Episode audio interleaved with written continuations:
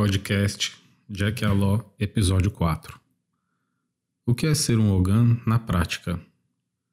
Bom, eu acho que esse pequeno apanhado de coisas que foram ditas nos últimos episódios trouxeram condições para entendermos um pouco mais da importância que a figura do Ogan tem para a manutenção dogmática de uma comunidade religiosa de matrizes africanas.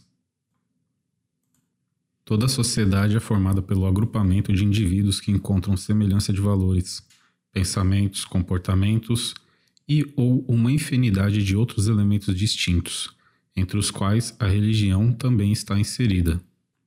Sendo assim, o esperado é que pessoas que congreguem dos mesmos objetivos se aproximem e passem a agir para que os interesses do seu pequeno coletivo se somem aos demais, encontrando a equidade para o bem comum. Até o momento, resgatamos a ideia de que o Ogan é, em princípio, um guardião do candomblé. E agora talvez seja então a hora de entendermos as responsabilidades que o status Ogan traz ao seu detentor. Acredito que a maneira mais simples e direta que contenha um grande significado filosófico para explicar esse grau de importância talvez seja parafraseando tio Ben ao seu sobrinho Peter Parker. Sim, isso mesmo, o Homem-Aranha dos quadrinhos. Grandes poderes trazem grandes responsabilidades. E se você que me ouve agora não é um Ogan, eu espero que os episódios anteriores do nosso podcast o tenham levado a uma reflexão sobre a importância que tal epiteto tem para o candomblé, fomentando um questionamento pessoal sobre as suas formas pessoais de interação com os Ogãs. Mas se você que me escuta é um Ogan, da mesma forma, eu espero que tenha parado neste intervalo de tempo da publicação do nosso último episódio até o dia de hoje olhado para sua trajetória, para os outros ogãs do seu convívio, para as suas referências também, e encontrado coerência nas palavras que eu compartilhei com vocês. Aos nossos queridos simpatizantes que nos ouvem com muito carinho, espero ter dado informações com bons esclarecimentos. E agora, para que possamos entender as grandes responsabilidades que um Ogã possui dentro do candomblé, precisamos saber realmente se ele tem grandes poderes. Então, quais são os poderes que um Ogan tem dentro do candomblé?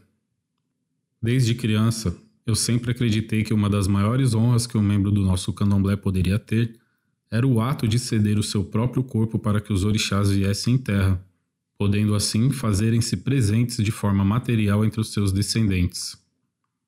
Assim como as Equedes, o Ogan não vivencia tal experiência, mas possui diversas outras incumbências para que as engrenagens da religião possam funcionar. Durante algumas semanas, eu compartilhei com vocês um mosaico de imagens lá no perfil do Instagram, contendo mensagens relacionadas à conversa de hoje. Eu aconselho que vejam, guardem e até compartilhem se acharem que vale a pena. E para não perdermos mais tempo, vamos falar da primeira mensagem. Eu sou o senhor do meu destino. Com amor e fé, guiado por Orixá. Existe um ou é, sabedoria popular iorubá, que diz: Nunca reclame do seu destino, pois foi você mesmo quem o escolheu. Esses dizeres valem para qualquer ser humano, mas o Ogan precisa ter em mente que ele não chegou ao candomblé por mero acaso. Não existe o acaso, Assim nos ensinam os nossos mais velhos. Eu, pelo menos, não conheço uma forma científica de medir seguramente a fé dos seres humanos, podendo apontar quem acredita mais ou menos em qualquer coisa. Mensuração da fé é algo muito subjetivo, mas precisamos ter consciência de que o rodante se liga totalmente com o orixá e tem uma experiência de percepção extrasensorial que com certeza lhe dará muitas bases para a sua fé. A Eked e o Ogan acreditam no intangível, naquilo que não é palpável, no inimaginável. É claro que há situações, momentos em que o sagrado se faz presente à sua sensibilidade apurada.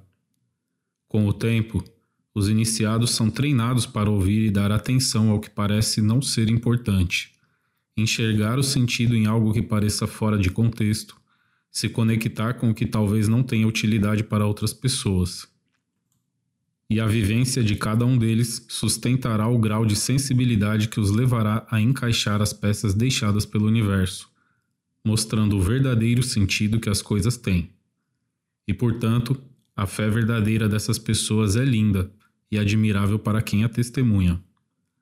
E, obviamente, digna aos olhos de Orixá, porque é preciso ter muito amor para dar um salto de fé e se deixar ser guiado pelas divindades com nossos olhos estando vendados. E para ilustrar isso, vamos com um pouco de história. Certa vez eu estava trabalhando e passei na loja do meu amigo Orotoye, um nigeriano que viveu um bom tempo em São Paulo, trazendo tecidos, roupas e outras coisas da cultura iorubá vindas da Nigéria para que pudessem ser vendidas aqui. Naquele dia em especial, eu conheci um de seus sobrinhos que estava no Brasil há pouco tempo. Eu vivi um momento muito importante, mas com algumas dúvidas internas sobre projetos que eu estava começando a realizar na época. Entre uma conversa e outra, sem ter nenhuma noção do que se passava na minha vida, sem nenhum contexto relacionado ao que falávamos, ele resolveu me contar como chegou ao Brasil. Resumidamente, ele não falava nada do nosso idioma seis meses antes e não tinha nenhuma noção do valor cambial da nossa moeda quando desembarcou do avião na cidade de São Paulo. Ao pegar um ônibus, ele entregou ao cobrador um papel com o endereço de onde precisava ir e deu-lhe uma nota de cem reais para pagar a passagem, sem ter noção do troco que receberia. Ao chegar em seu destino, seu tio conferiu o troco e estava tudo certo. As instruções do cobrador, apontando com os dedos por onde seguir, o levaram diretamente à casa de Orotoye. E depois dessa narrativa, ele me disse as frases que coloquei em duas imagens do mosaico. Se você for bom, Deus colocará pessoas boas no seu caminho. Se você for mal, aparecerão pessoas más no seu caminho. Mas se você for bom e ainda assim Deus quiser testar a sua fé, Ele permitirá pessoas ruins no seu caminho, mas te protegerá de todo o mal. E inicialmente eu não percebi a profundidade daquelas palavras, mas depois entendi que o universo falou comigo e me deu uma lição sobre escolhas e as suas consequências. Nós temos total condição de usar o livre-arbítrio com plenitude, mas devemos estar atentos para onde o resultado das nossas decisões pode nos levar. E por isso coloquei para vocês como parte do mosaico os dizeres: Nunca culpe outras pessoas pelos resultados das suas escolhas. E eu trouxe essa mensagem porque é importante entendermos que fazer planejamentos é bom, mas criar expectativas é perigoso. A frustração só ocorre quando o resultado das nossas decisões é diferente do esperado. Se fizermos uma escolha, é preciso ter consciência de que outras pessoas não têm culpa do que resultou. Se foi uma decisão boa ou ruim, ela é nossa e somente nós temos responsabilidade sobre ela. E em algum dia da vida, todos vamos acabar entendendo isso. Mas até lá, eu lhes digo que é preciso ter dignidade, assumir as consequências que resultam das nossas escolhas e usar as informações que elas trouxeram para tomar melhores decisões no futuro. A paciência recompensa o bom caráter. O bom coração é recompensa da paciência. E com essa frase, eu espero que quem acompanhou as postagens do Instagram e vocês que estão aqui me ouvindo captem a simplicidade do que são as recompensas do infinito. Tudo é uma reação em cadeia, e neste caso, ter paciência vai sempre nos levar a entender a profundidade dos valores que os nossos ancestrais praticaram desde antes de serem cativos. Os Yorubá trouxeram o conceito de Iwapele para o Brasil. E esse bom caráter foi por muitos anos testemunhado nas ações dos nossos antepassados. No momento certo, esse bom caráter será recompensado pela paciência com as atitudes de um bom coração que se importa com a vida. É o bom coração que emana energias que transformam e movimentam os elementos da nossa existência de maneira favorável, ao ponto de operar verdadeiros milagres. Candomblé se aprende de boca fechada, cabeça baixa e pés no chão. Essa frase tem um significado filosófico muito grande para mim. Se não nos calarmos e baixarmos a cabeça diante dos ensinamentos dos mais velhos e mais experientes, não vamos absorver o aprendizado que eles têm para nos repassar. Por mais que sejam lições que pareçam absurdas, fora de contexto, ou até mesmo broncas que naquela hora acreditamos que não deveríamos estar tomando, é preciso ouvir e fazer reflexões antes de questionar. Para entender o que o universo quer nos presentear naquele momento, é preciso silêncio. E eu repito, não existe acaso. Muitas vezes, de maneira tênue, o orixá coloca situações e pessoas que nos trazem fragmentos de lições que precisam ser aprendidas. Mas para isso é preciso vivência e merecimento. E ainda assim, passar por essa experiência é algo que não é de graça. O iniciado deve trilhar uma jornada que lhe dê a bagagem necessária para se conectar com a assistência do orixá. Além disso, é preciso pagar o preço. E essa conversa me lembra de um outro ou é, que fala sobre comer a cabeça do rato.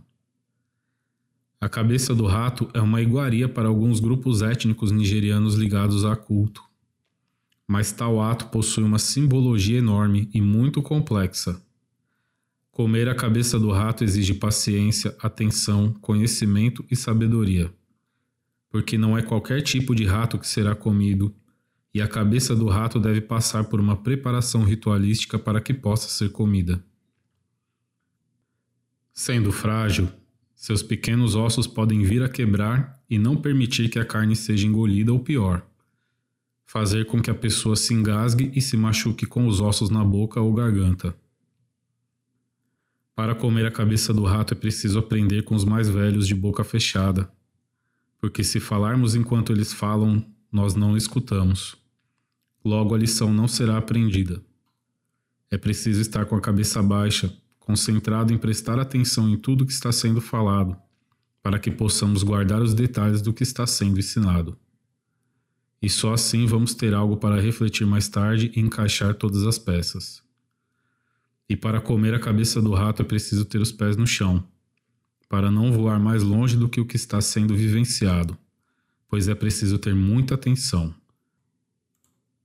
Com atenção, podemos saber até onde vai o nosso passo, até que parte é para nós e o que deverá ser guardado para os outros. Só se levanta para ensinar aquele que um dia se sentou para aprender. E eu aprendi essa lição no dia em que uma pessoa mais velha de idade e muito mais experimentado no candomblé do que eu me pediu para ensiná-lo uma cantiga de determinado santo.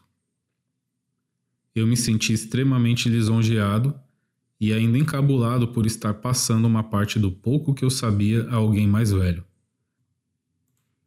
Mas então recebi esse ensinamento com a explicação de que não é vergonha nenhuma aprender com alguém mais novo. Aprender é um processo constante e a cada novo aprendizado fica cimentado em nossa memória que não existe o acaso. Nos dias de hoje, há várias formas de se aprender alguma coisa, mas nada é tão pontual e profundo como receber o ensinamento de alguém que possa nos dar uma explicação.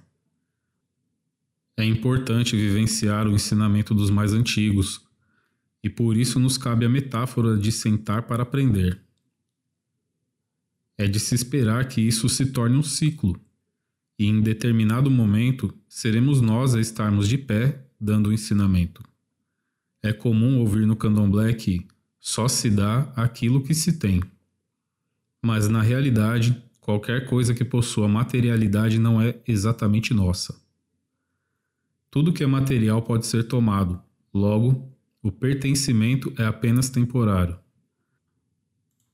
A única coisa que temos de verdadeiramente nossa e que só pode ser dada, não pode ser tomada, é o conhecimento. Ele está em nossa cabeça e não pode ser tirado sem o nosso consentimento. E assim, chegamos à última frase do nosso mosaico que diz: Minha fé é inabalável inegociável, irrevogável e contagiante. E se prestarmos atenção nos retalhos que foram se unindo para falar do nosso assunto principal, eu diria talvez que o maior poder que Ogãs e Equedes podem receber dentro do candomblé é a confiança. É só nos tornando detentores do significado dessa pequena palavra que todas as outras frases farão sentido. E feita essa observação, eu revisito o tempo das pessoas com quem eu pude aprender um pouco de candomblé, as minhas referências dentro da religião. Vamos para mais um pouco de história? Meu próprio pai biológico já me contava desde a minha infância que essa religião é repleta de mistérios, de magia, de histórias e crenças, mas que para adquirir conhecimento era necessário ter paciência e sabedoria, ir conquistando a confiança dos mais velhos para assim se tornar digno de receber parte de todo esse conhecimento que eles congregaram. Meu pai sempre me disse: Você tem dois olhos, dois ouvidos e só uma boca. Olha mais, escuta mais e fala menos. Quando eu, Ogan, acredito em Deus e nos orixás de forma concreta, minha fé é inabalável. E eu acredito em Deus e nos orixás todos os dias da minha vida. Se nada pode abalar a minha fé, então não há objetivo alheio no mundo que me faça abdicar das minhas crenças ou substituí-las por outras. Da mesma forma, não haverá nada que possa quebrar a solidez do que eu acredito e me fazer cogitar a possibilidade de estar fazendo parte de uma existência aleatória, desgovernada e sem a presença do sobrenatural. E dentro de toda essa certeza, todos os ensinamentos de valores familiares e religiosos aprendidos dentro do candomblé serão exercidos sem hipocrisia, dentro da coerência solicitada por cada lição dada contagiando quem acompanha a retidão das ações de pessoas que têm tudo isso muito claro em sua vida. Vivendo por esse caminho, falando somente de mim, sou muito feliz e orgulhoso pela confiança que eu depositei em Orixá ser recompensada com a confiança que os meus mais velhos depositaram em mim. Eu confiei, eu acreditei, fui lá e fiz. Todos os dias eu vivo com base nos meus ensinamentos então, ser Ogan, na prática, eu diria que é fazer o que é certo porque é certo. E o que é o certo? Para responder essa pergunta, precisaremos fazer uma análise sobre diversos pontos de vista sobre vários outros assuntos. Mas posso garantir que o que é certo sempre estará relacionado ao bem comum, à virtude, bondade e à preocupação com a transmissão de valores às novas gerações. Antes de encerrar por hoje, eu gostaria de agradecer a todas as pessoas que me deram um pouco da sua atenção para ouvir as palavras que eu trouxe desde o primeiro episódio. Aos que me incentivaram, aos que me criticam e a todos que têm participado desse projeto de alguma forma. É gratificante saber que o podcast está sendo acompanhado por uma faixa etária bem diversa, não só no Brasil como em outros países também. Meus sinceros respeitos a todos vocês. A todas as pessoas que estão me ouvindo, meu muito obrigado. Eu dedico este quarto episódio, que era para ter ido ao ar no domingo do dia 12 de dezembro de 2021, ao meu tio Corinha B, Gilvando, cuja notícia do falecimento eu recebi enquanto preparava este roteiro para ser gravado. Meu tio, tenha bom descanso aos pés do Criador. Obrigado por todos os ensinamentos que me deu e histórias que compartilhou comigo durante muitos anos. Sem elas, o meu primeiro livro teria sido muito pobre. Te guardarei sempre na lembrança. Um pouco da história do candomblé se perde com a sua partida, principalmente o candomblé de São Paulo, onde o Senhor, junto com meu pai e outros ogãs do seu tempo, tocou a saída de muito Iaú. Muito Iaú que hoje é pai e mãe de santo, que hoje é Abá já que vocês começaram isso entre mais ou menos meio século. Não sei. Mas com certeza muita gente velha de santo talvez saiba.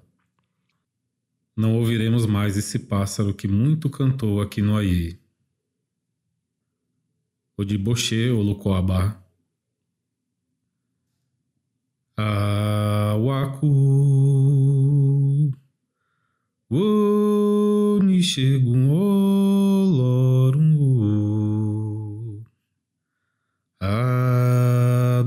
Um checobere Boboa um lou É, todos nós vamos embora. Algum dia vamos. E este quarto episódio foi elaborado, produzido, gravado e dirigido por mim com a intenção de desmistificar alguns conceitos e criar uma reflexão coletiva sobre as nossas convicções particulares criadas a partir do aprendizado que cada um de nós tivemos. Só mais um adendo. Eu gostaria de demonstrar a minha solidariedade às famílias que estão sendo acometidas pelos males da guerra no leste europeu neste momento. Que Deus possa trazer solução a todos os problemas causados pela vaidade do homem. São vaidades. Tudo é vaidade. Eu agradeço a você por me ouvir até agora e te convido para seguir o podcast. Recomendo que você ative o sininho, porque assim a notificação de que um novo episódio estará no ar será recebida prontamente. Não se esqueça de que a sua participação é muito importante para o sucesso de toda essa empreitada. Você também pode me encontrar lá no Instagram, jackaló, onde eu farei postagens sobre cada episódio e você poderá usar os comentários para deixar suas contribuições sobre os assuntos abordados. Se você acessar o Linktree lá na bio, vai encontrar minhas outras redes. E ainda na bio, você também pode acessar o meu WhatsApp e falar diretamente comigo, me trazendo sugestões e dando a sua opinião sobre qualquer um dos assuntos. Até a próxima e vem comigo por esse caminho para que possamos tentar melhorar a realidade à nossa volta. Jack Aló